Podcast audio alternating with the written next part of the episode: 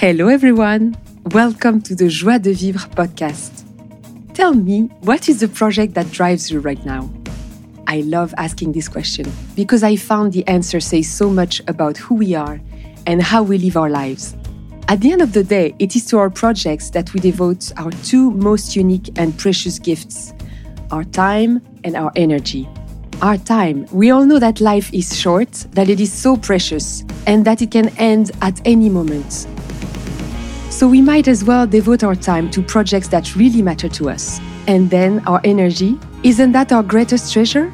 Our energy is like us, totally unique we each have our own mix of talents, experiences, and values.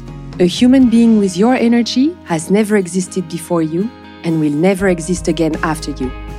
So, in this podcast, because life is short and that we are all unique, we are going to talk about the best way to pick, launch, and complete life projects because I am convinced that it is by choosing our projects well and carrying them out that not only can we live in happiness using our talents and our skills to the fullest, but that by relying on our deepest values, we can serve the world by making it better.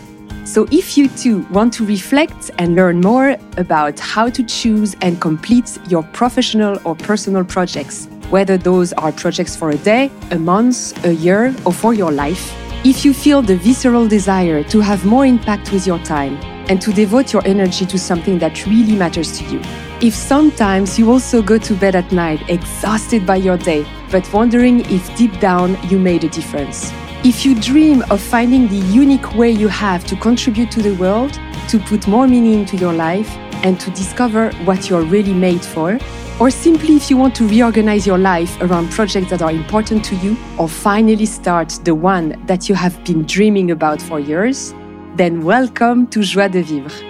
My name is Pauline, and I want to bring you along my journey to answer those questions. In this podcast, we will discuss in English and in French with people who launch their projects, large or small, and are finding joy and purpose in the process.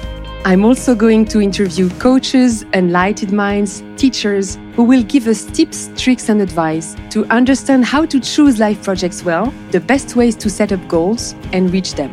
So I hope you enjoy this podcast. If this topic speaks to you, please feel free to share this podcast around you, for example, by sending this trailer to your family or your friends. Of course, you can also subscribe to this podcast on your favorite listening platform. I also invite you to write to me or leave me comments to share with me your reactions, your ideas, your desires for specific guests or teams. You can find me on Instagram at pauline.ultreya, and my email address is in the description section of this episode. I really look forward to exchanging with you and talk about the best way to pick, launch, and complete our life project.